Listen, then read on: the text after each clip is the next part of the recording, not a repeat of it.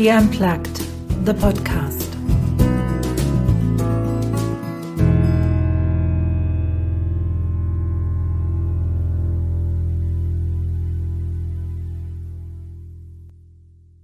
Welcome to my podcast, She Unplugged, and I have today uh, the amazing Maxine as a guest.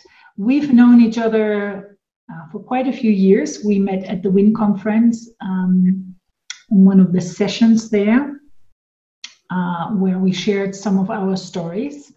And that's exactly what we want to do today. We want to share Maxine's story. Thank you so much, Anya. It's such a delight to be here. I have such respect for you. You literally blew me away with your story. Um, I remember being moved to tears, actually. So uh, it's been such an honor to stay connected with you and uh, to be here now. So thank you for having me. I would like to read part of your your preparation uh, for today because it really moved me. Uh, you wrote, I think this is so important given the year we had. So it's about talking about achieving the, the impossible and pushing through hard times. Pretty much everyone around globe has had to deal with circumstances that they would rather not have. And many of us are still in this situation. This can lead people to be fearful and keep them in reaction mode, where their lives become an unproductive series of reactions to very challenging external issues. And this is basically where I really want to kick in. Mm-hmm. Um, we all know through what we are currently living. Mm-hmm. And I find it vitally important that we get out of the reaction mode into an action mode. Yeah. So let's just start there. How do you do that? Yeah, well, I think it's probably helpful. We keep hearing all the time, like these are unprecedented times where, you know, everything that could have possibly gone wrong has gone wrong. Like literally, millions of people are sick. Um, COVID nineteen has literally changed everything as we know it, right? And you know, even before we hit record, we were saying that is just one of so many problems in the world right now. It's just amplified everything. This is unprecedented. It is terrifying. It is it is caused people to just be reacting, as we're saying, leading to mental health issues, you know, physical issues potentially, because of course this affects the body being in a state of stress constantly, right? Um, however, for me though, all this chaos, all this fearfulness, all this needing to react almost hopelessly to literally very challenging circumstances, this is nothing that is new to me. Sadly, through my own choices, I found myself in exactly this position. A little over 20 years ago now, when I was living in Soho, in London, well, I'll say living, I was actually homeless at the time. I was an addict at the time. I had dropped out of school. I had basically ruined my life and let down every single person who cared about me. My parents are amazing people. They have done their best to raise me, my siblings up, to the best of their ability. But you know, sometimes when you're a teenager, you know better than your parents. So I decided to create my own freedom and literally ran away from home. It was then one stupid decision after another. First of all, the wrong guy, getting involved with drugs. And I just kept on digging myself this ridiculous pit of um, of a mess. So I found myself one day literally down to my last few pounds. Now that's the money we use, we use in the UK. Down to my last few pounds, uh, I'd lost my job at Starbucks. I had no idea how to get another job. I don't think I could have got another job. And I had a friend who was sort of living this chaotic lifestyle at the same time. And she basically said, You know, we need money. And I heard of this guy that could give us a job. Um, let's go. We don't have to do too much. Do you want to come along? And it sounded like an amazing idea. So I went along, and the realization really of what I was getting myself into didn't hit me until I walked into this apartment that was supposedly going for this interview. And the smell of this place hit me and I literally, Anya, froze to the spot and began to panic, thinking, how in the world did I end up here? Like, how did I end up here? My parents took me to church growing up. Like, what in the world am I doing here coming to see this guy about a job?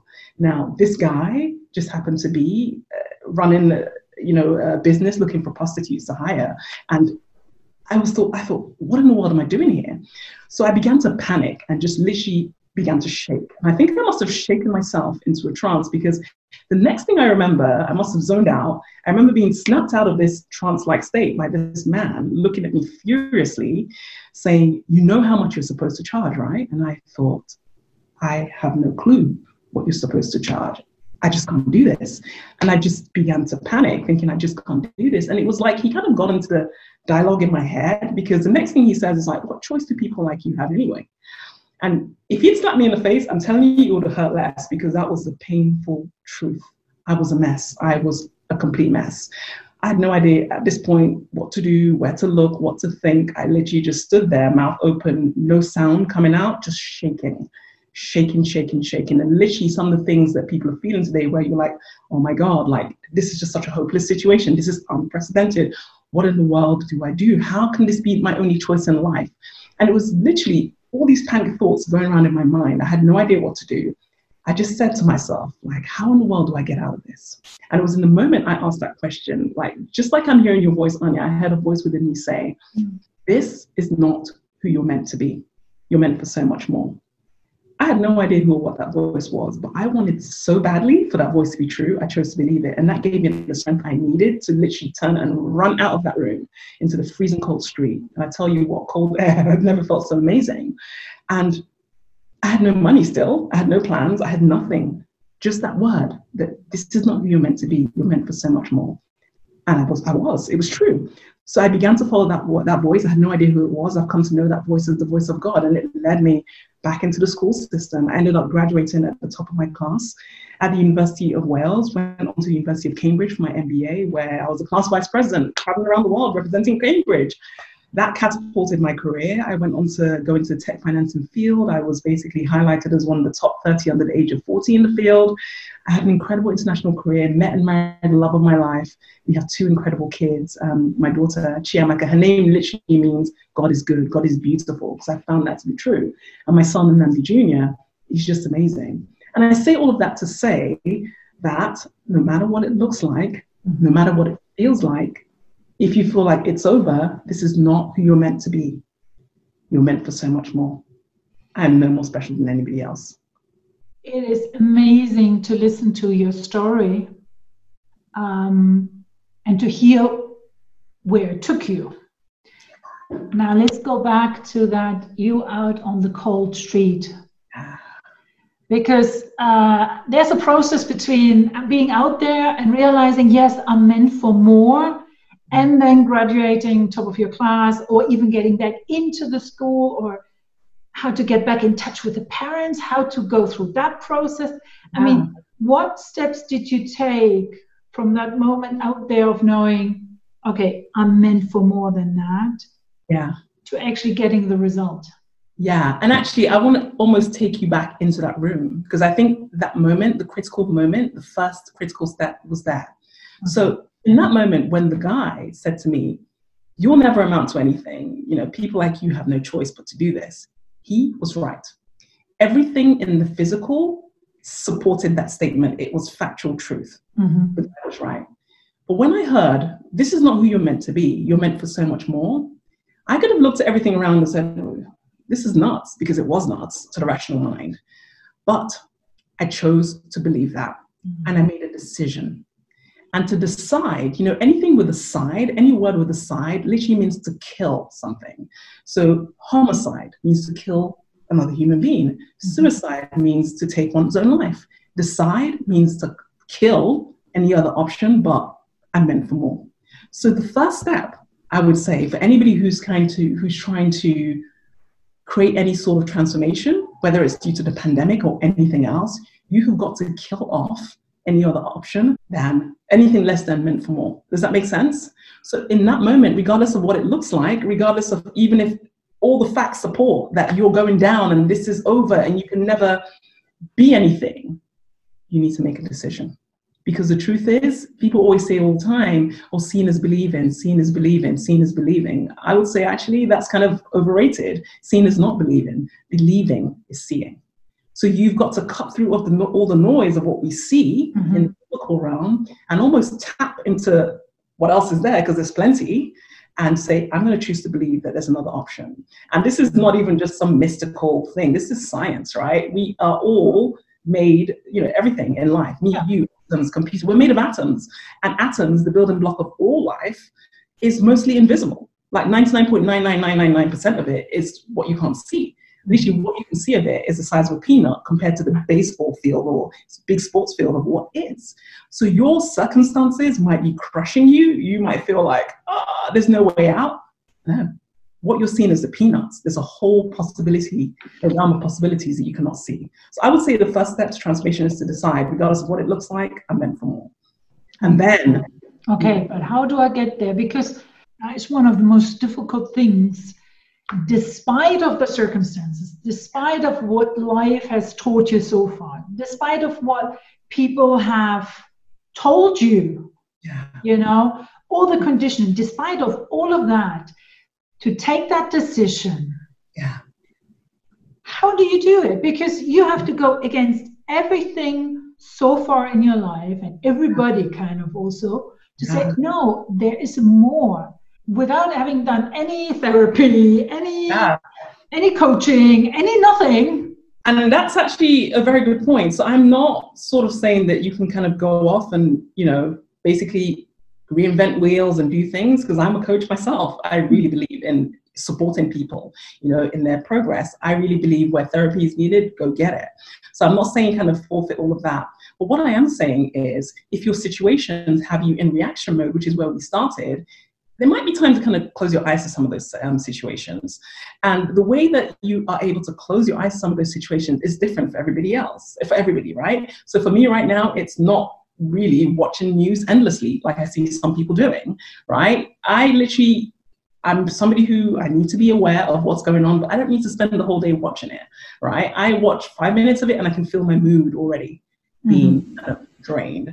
So you know what it is for you, right? You know, limit to an extent some of the things that you're reacting to. Hmm. But even more than that, I would say create a powerful vision that is so much bigger than what it is that's oppressing you. Does that make sense? So for me, in that moment, because it was such an intense moment, you're meant for more. I just want anything but this situation. Mm-hmm. And that was enough of a vision for me to kind of run out and say, okay, what's this other more that I could be meant for? But right now, what is kind of helping me push through the incredible difficulties that I'm working through, that my clients are working through, helping them do the same, is vision. There is nothing like a powerful vision that you are excited about, that is, you feel is linked to your purpose, that you feel that you would actually live your life for this. There's nothing like that to make you think, you know what, I don't see how this is going to work, but this is so connected to my soul. Mm-hmm. I want this more than anything. And that will help you reach into that realm of possibilities and say, you know what, I'm ready to believe that there's something else. The first part is like that closing off from from from the outside world a little bit. So you say limiting for example the extent you're listening to the news. Would you also agree? I mean some of our friends are probably not that good for us because they might keep telling us the same story. So limit that input what is all part of that limiting that sort of like bad intake news friends what else yeah, so basically, that's such a good point, and I think it's really important to have the vision first because you've got to know where you're going first to know, you know, who or what around you is supporting it.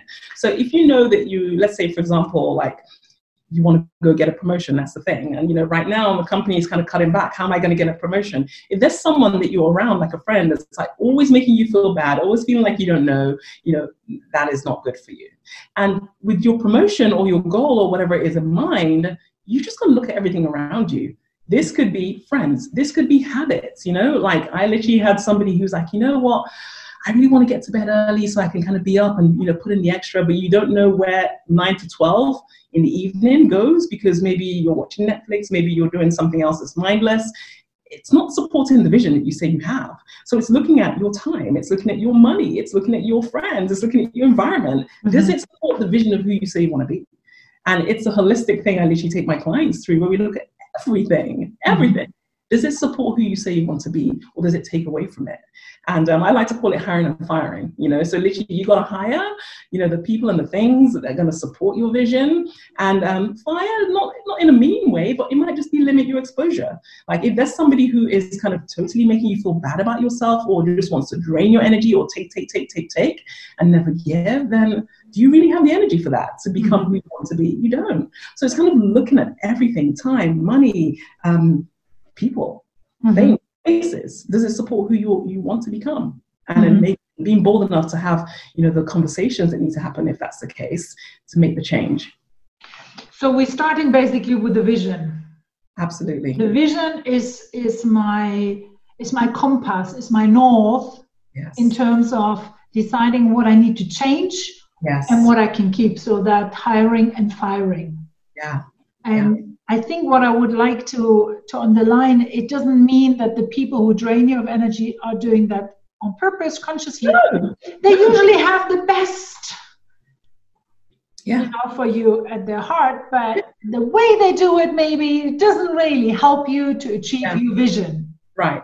And, uh, you know, I have to say, no, very few people actually set out to be horrible. Yeah. Very few people actually set out to make your life a living hell. But the issue that kind of affects people is you're when you're in reaction mode. So oh this person just gets on my nerves or you know what and you're just kind of reacting to this person who drains your energy or you're reacting to the fact that you don't know where your evening goes or you're reacting to the fact that you know your kids are out of control. And trust me i'm saying all these things not kind of pointing at anybody. I've lived all this right? You're just reacting it's getting nowhere. But when you know okay this is who i want to be who is that woman? Who is that man already? And do they have all of this going on? And just being very, um, you know, that future self and just saying, okay, the future me wouldn't have all of this going on. How can I deal with this? Mm-hmm. And how can I show, deal with this in love? Because, like I say, somebody who is um, annoying you probably did not set out to annoy you. And if they really did, you really shouldn't have anything to do with them. But if it's just a thing that, hey, I was in reaction mode, I kind of I was available for this, but the future me is no longer available for this, then you deal with that in love. And it might just be limiting exposure or just saying, okay, we see each other Tuesday at six o'clock. And that's it, rather than just being around this person nonstop. Mm-hmm, mm-hmm. Yeah, to their energy draining comments. I'm meeting and I'm seeing and I'm talking to a lot of women who have, well, also men, who have lost or have never had a clear vision of themselves. They, I have the impression, have been in reactive mode, kind of like all their life. Yeah. It was one step after the other, and it was just the way it happened. Yeah. So, to the listener and the viewer out there, how do I reconnect or rediscover or discover in the first place that vision of myself that lets my heart jump, that lets my eyes lit up? How do I do that actually? Yeah, no, it's such a good question. Um, I think a great way, first of all, again, kind of just limits because a lot of people have done what you say, which is literally been told, this is your vision, go do this, and they, they never know. So to kind of limit everybody's voices. So mm-hmm. get alone, get quiet. For me, I still do this, though I'm clear on what my vision is. Alone time, quiet time, where it's just you and you listen. You, you listen to your soul. You ask, I believe in God. So I ask God, like, who am I? What's going to set my soul on fire? Connect to source, connect to something bigger than you and have the alone time, the quiet time to do that would be my number one recommendation.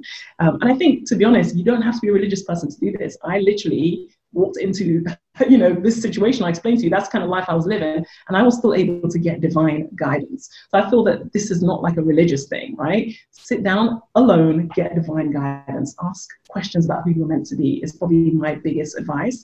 And secondly, I would say if you can, you know, before people were telling you what to do, before um, it was kind of just reacting other people to other people's expectations, what did you love to do? You know, as a child, what were you doing that you kind of, you know, your mother was looking for you because she couldn't find you. You were just in the flow. You were just lost in the moment. So for me, you know, before I kind of went off the rails, I spent most of my childhood in a book. I loved reading. I'd spent hours and hours reading, escaping into different stories and, you know, just enjoying and learning in that way, reading, learning. Mm-hmm. And that's just who I am. I love doing that even now. So when I had kind of drifted away, you know, I'd loved reading, I'd loved learning, I'd loved growing intellectually. I drifted away from that, and that's where I kind of got lost. Mm-hmm. Um, think a lot of people are kind of lost because they kind of disconnected from that child who knew what she wanted. She knew what she liked until people told her who to be. And sadly, you know, all of us they mean well, the people who tell us who to be mean well, but at that age, typically you're not able to stand up for, no, this is me. But now, as an adult, if you're wondering, what's my vision? Who am I? Try and reconnect back to that little girl or that little mm-hmm. boy and just say, what did he love? What did she love? And what did she get lost in for hours? Because that usually mm-hmm. has a connection to the vision that's going to set your soul on fire. That is beautiful. Now, I do know, and you did say you have two children. Mm-hmm. Yeah. Mm-hmm. As a mom, that's now the logical next question. As a mom, as a parent, mm-hmm. how can we preserve that vision that the kids have of themselves? That is such a good question. I pray a lot because I'm a mom. I have all these experiences. I've made a lot of mistakes. I am no by no means perfect. So one of my prayers every single day is God, please let me allow these children to be who they're meant to be. Mm-hmm. Um, I personally, my daughter is just incredible. She's going to be the boss of something, that is for sure. Because, you know, one day I was working, she came in and said, Mommy, what's a CEO? And I explained to her what a CEO is. She's like, oh, right, I'm your CEO then. Like, she's just such a natural leader, what some might even call bossy. And I love it. But sometimes when she's bossing me around, when I'm giving instructions, I'm tempted to say, just stop it and I have to kind of, I do say that sometimes, and I quickly, you know, come with, with my tail between my legs and I apologize. So I think the first thing I would say to people to preserve who your child is meant to be, no, you're not going to be perfect. Like none of us are, right? And um, when you when you fall short, not if, when, apologize. So I would say that. I, I pray, I kind of, you know, try to be aware of what I'm doing, and when I miss the mark, I apologize. And I see the things that they love to do. Not so much my son, he's only one yet, but what my daughter loves to do, I encourage it. So she is an artist. She's a CEO artist. And this kid, I literally have a whole Instagram account of her art. My sister gave me this idea. All these pictures that she draws in the house has got papers everywhere. She's like, why don't you create an Instagram account so she can have these pictures when she's older? And I encourage it. You know, like if she's ever bored, I'm like, well, why don't you go draw a picture? And she's like, yeah and she's drawing for hours and you just see the creativity flow through her. So i say just be aware of like okay what do your children love to do and encourage it?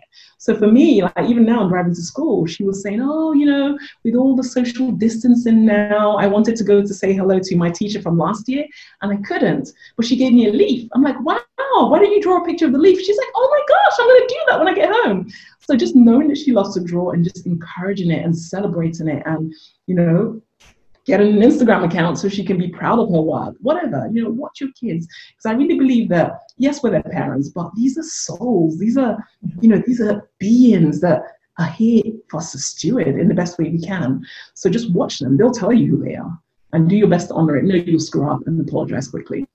That is easier to do as long as they're very small and kind of um, well protected by the family. You know within the family you can have certain uh, ways of talking of encouraging of letting letting the creativity flow. Like you talk about your daughter you know she can she can draw and paint for hours. Mm-hmm. now it becomes a different issue because my daughter got lost in drawing uh, but then in school got told well you know um, well there were a couple of things but kind of like it doesn't have to be perfect and we don't have time.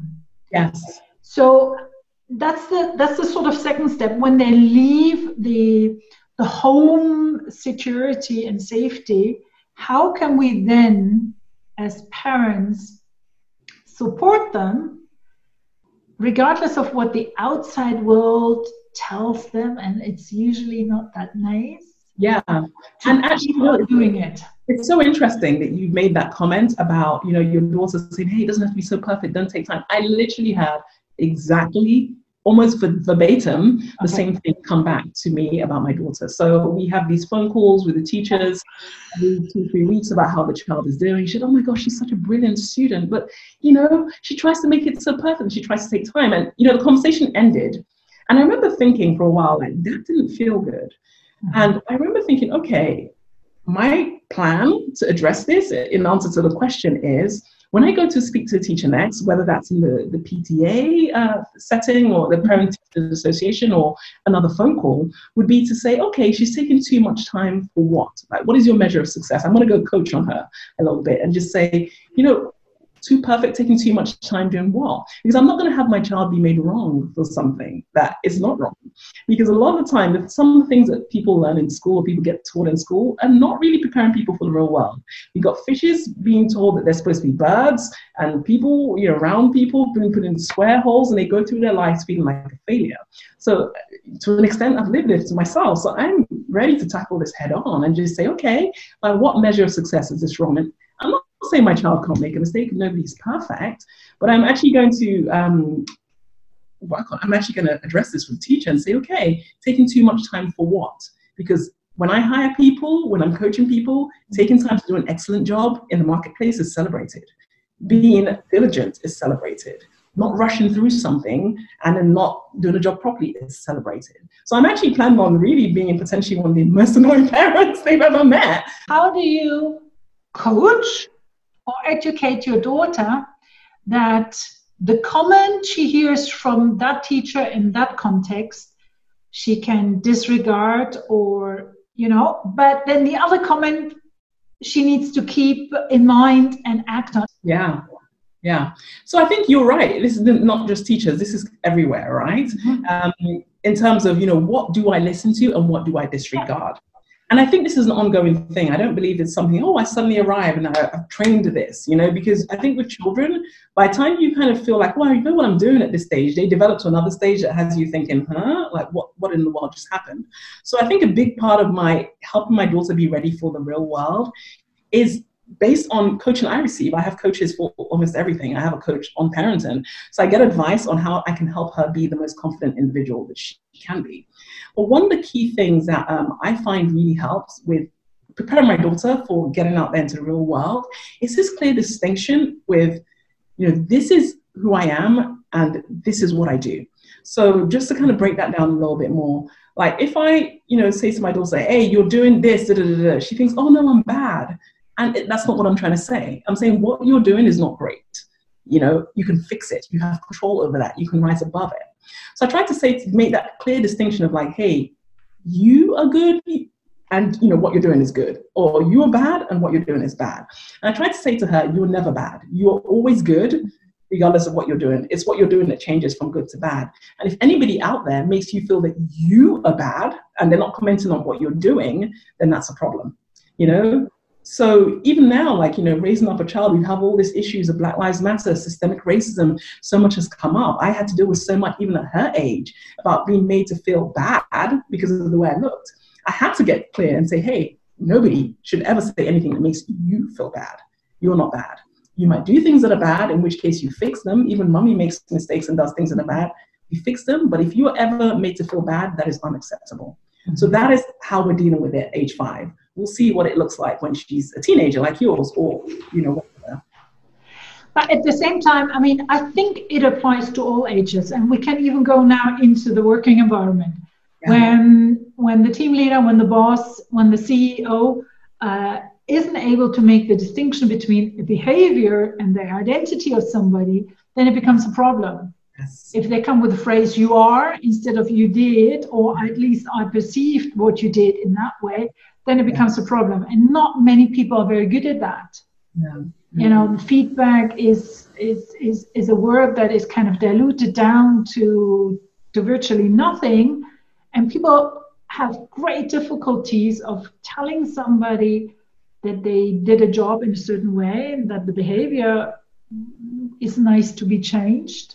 Yes. But yes. the person, the core, is perfectly okay the core is magnificent. And literally, I tell her that every single day. Like, we have an area that we get to on the drive to school. Once we hit that area, that road, the final stretch, she says, What time is it, mommy? It's affirmations time. When we go through affirming who she is, I am confident, I am brave, I am a good listener, I'm a good learner, I am brilliant, I am all of these things. And she has been the one coming up with them. At first, I was coaching her on what she could come up with. And we just affirm who she is. That, you know, whatever may come up, yes, you can fix that. We'll always be fixing that until we die. but who you are is magnificent. And there's so many aspects of who you are that we affirm every single day. And I think, you know, that is something that works for a five year old, it should work, it work for anybody, no matter who you are, what age you are, just affirming who you are and knowing again that regardless of what's going on, what you do wrong, that you are magnificent. That brings us back to finding the vision if we didn't have a mom that drove us to school at five and had the final stretch, telling us affirmations and teaching us what they are, how can we start now being an adult?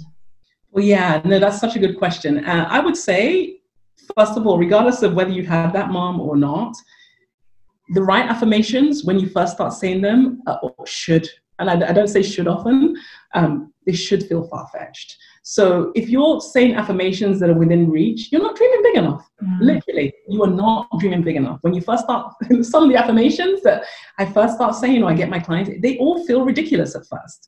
But there's something about repetition and repetition and repetition because you've heard in your life, or oh, you're not good enough, or you're stupid, or you're this. You've heard that so many times to the point it's actually ingrained in who you are. That's part of the problem. So you're almost kind of brainwashing your, yourself the other way.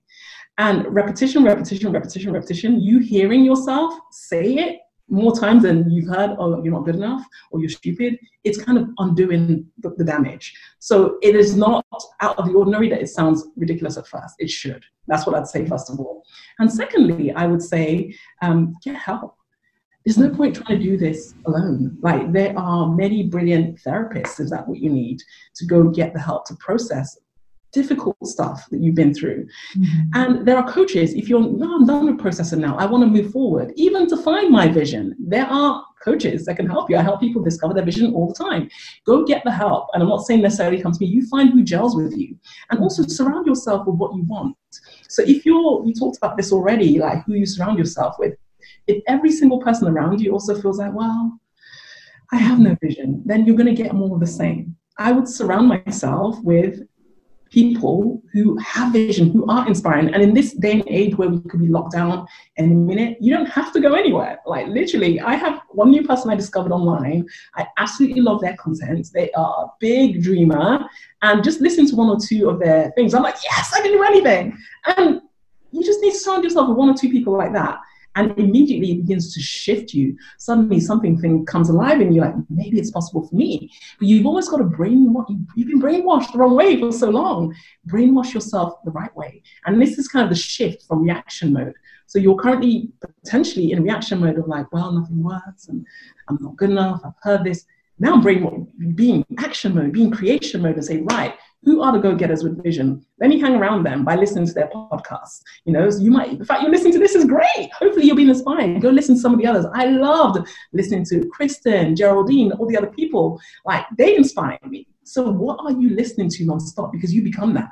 So if you get very deliberate and say, I'm not going to just react to what my mind is telling me, I'm not good enough. I'm not just going to react to the doom and gloom that's nonstop on the news. I'm going to go fill my ears with people who have vision, with people who are inspired. I'm going to go, if necessary, get a coach who's going to hold me accountable and I'm going to put my money where my mouth is. Mm-hmm. You won't get it because you get what you focus on. And if you're going to focus on, I'm not good enough, you are sadly going to get more of the same.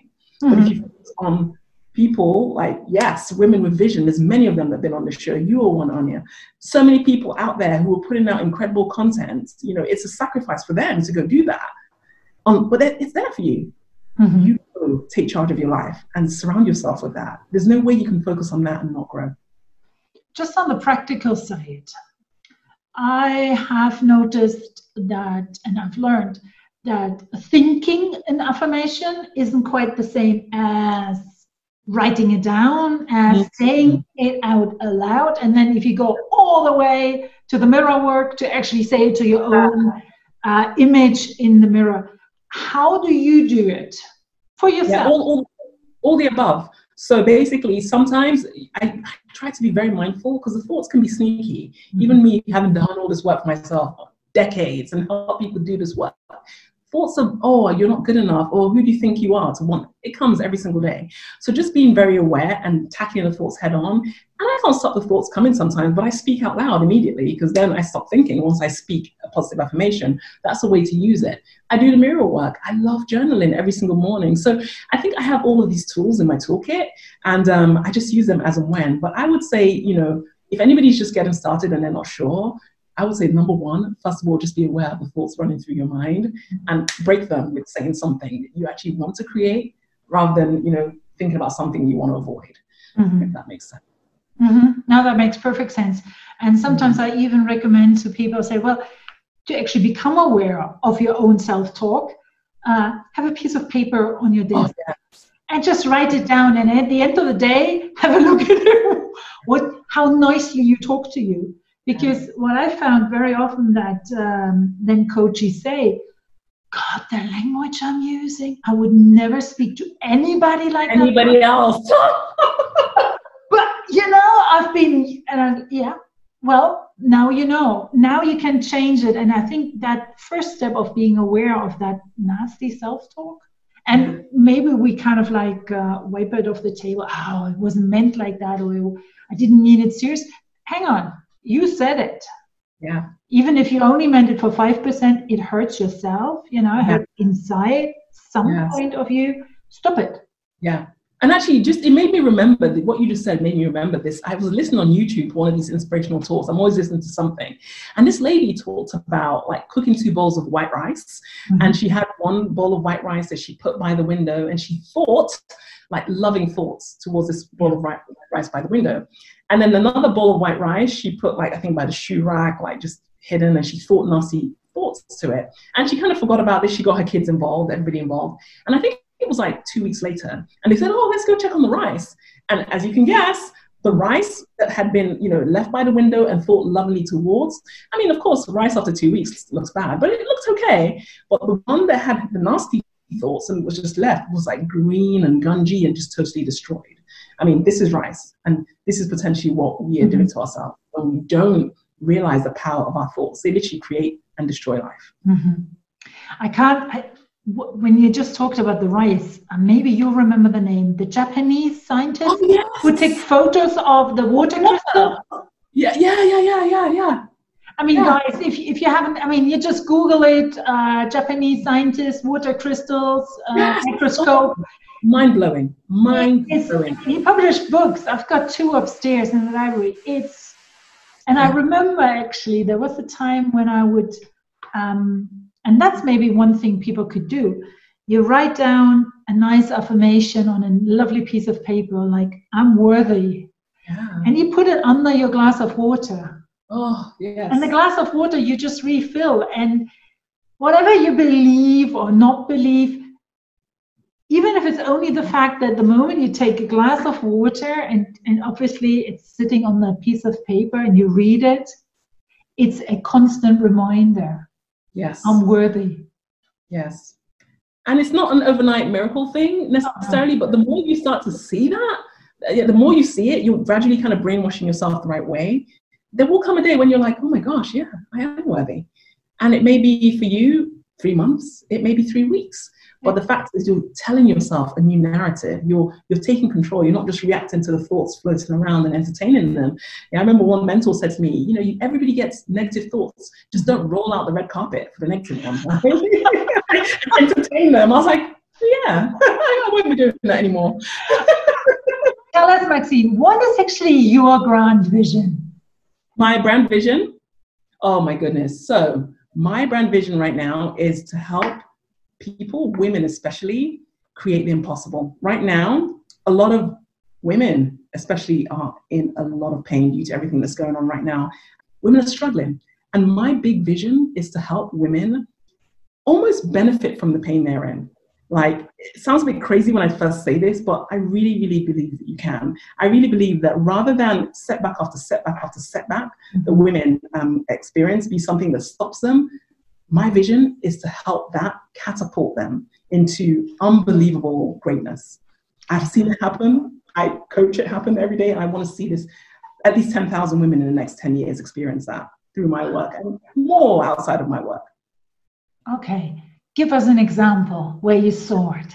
Yeah, so we've had, um, you know, sadly, George Floyd was murdered in the in the U.S. in May this year, and everything kicked off around the world. You know, riots in the streets and you know systemic racism. We must get rid of it, and there was outcry. Well, still is, you know, about about racism.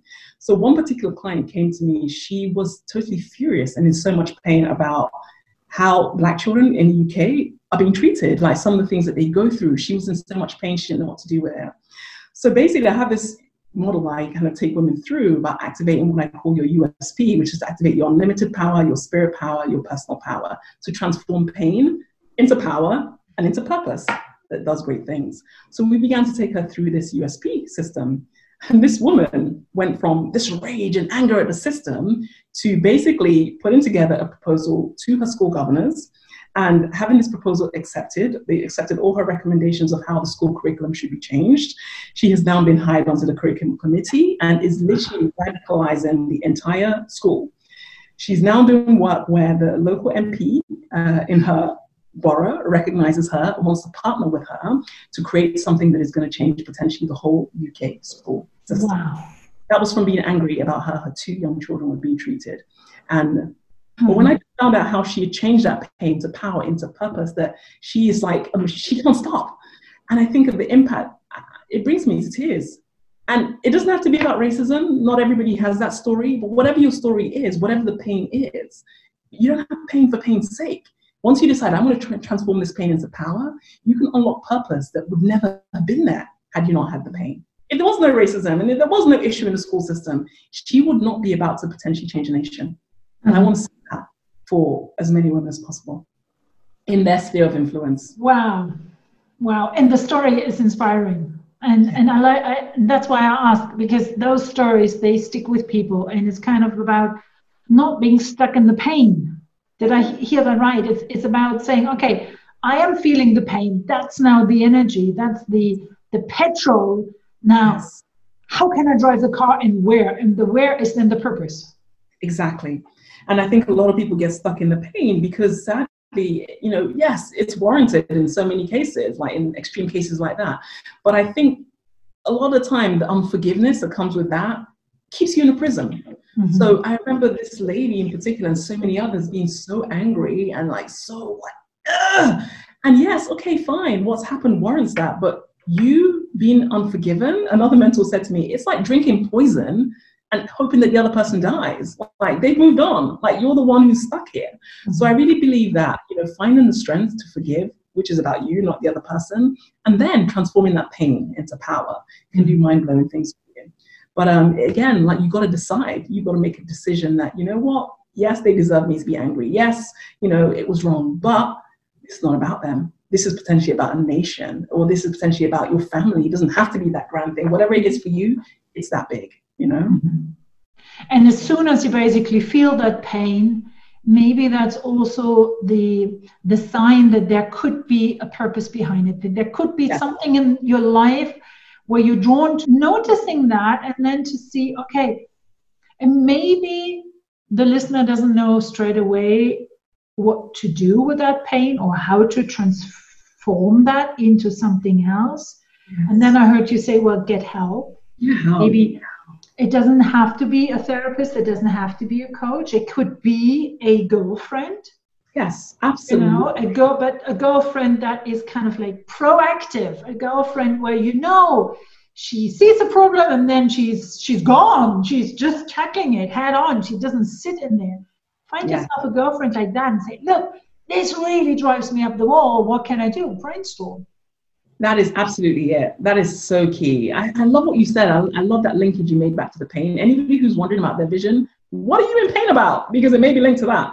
Um, but yeah, I think you're so right. It doesn't have to, there's no one size fits solution. That is what I found after working with literally hundreds of people now. There isn't. And for you, it may not be a coach. Maybe you don't need that or therapist. It could be that girlfriend. And it takes maybe sitting down with yourself, like I said before, like, you know, just journaling and just saying, you know, what, what is it that I need that's going to help me reach that vision of being out of this pain? That might be the initial vision. Just get me out of this pain. Mm-hmm. Yeah. And, and basically, and there you have it again. When you when you start imagining things you could do, keep in mind what Maxine said earlier. It needs to be so big then it mm-hmm. feels ridiculous. Yes. Otherwise, it's not worth it. It needs to feel absolutely grand. Yeah, absolutely. I mean, I remember. Can I do I have time for one more example? Of course. And this one lady, she came, you know, she was talking about, oh, I want to be, um, you know, I want to be like on the leadership team, basically reporting to CEO, run the geography. And I basically told her, and she was nowhere near this uh, initially. I said, okay, you start kind of affirming that you are that. And it felt so ridiculous, like so, so ridiculous. But she literally did this for months. And she did the work that came with kind of following the coaching. And literally just a month ago, I found out she's now leader of one of the largest P&Ls in the company. Yeah. And this was about six months of doing this and doing the work and following the coaching. So at first it was like, what are you talking about? I feel so stupid. Mm-hmm. And six months, she mm-hmm. is living it. Because mm-hmm. you're you're kind of tapping into the possibilities that we talked about, talked about before. You've kind of stopped the peanut focus, peanut thinking of like everything I see around me is all that's possible. And with your words, you're tapping into, hey, what else is possible? And every day you're consistent doing it. And every day you're pulling in different people. Hey, this girlfriend that is going to support me. Hey, I'm going to get rid of this person that's putting me down. And you surround yourself with people that tell you that the little thing that seems a little bit crazy is not so crazy. And before you know it, with that consistency of these little, little habits, one day you look and you're like, oh my goodness, I'm there. Mm-hmm. And then you find the next thing. But um, yeah. so celebrate it first, and then you find the next thing. You know, if, if you should wish, you know. We have had so many tips and practical ideas on what to do uh, in order to tap into the vision, overcoming the pain. It's just like out of all the the hundreds and thousands of people that you coached, your own life experience, simmer it down. What are your top tips to get out of the reactive mode into a proactive mode. Hey, I'm actually in the driver's seat here. This is my life. Mm-hmm. Yeah, so I'm going to summarize it. So basically, you know, when you're in that place where, like, wherever you are, you've got to decide, I'm going to do this. Mm-hmm. And by decide, it's not like, oh, I'm going to do this, and then maybe I'm going to go back. It's like, no, no other option but to do this. And then you begin to explore those possibilities, what I call the unlimited possibilities, unlimited power. What is it? Sit with yourself if you have to get this vision going. And I would say, you know, I'd like to kind of tell people connect with your spirit power. And I kind of summarize this by saying your intuition. We all have this ability to be taught from within. We all have this ability to have this divine knowing that I'm on the right path, right? So I would say learn to kind of connect with that. And then activate what I like to call your personal power, which is no matter what it feels like, even if you feel you're not good enough, we are all brilliant. We're all best in the world at something. So discover what that is and begin to do it. Activate your personal power. We all have cognitive strengths. We have what is called cognitive strengths, right? How we instinctively take action. Understand that, leverage it. Because that's how you begin to kind of make these quantum leaps and you'll begin to do things. You're like, I, I see some women say, oh, you know, doesn't everybody find this easy? No, they don't. This is your superpower. I find it and get doing it, right? I would say your USP. Tap into that unlimited power. Start activating your spirit power. Leverage your personal power and do it consistently.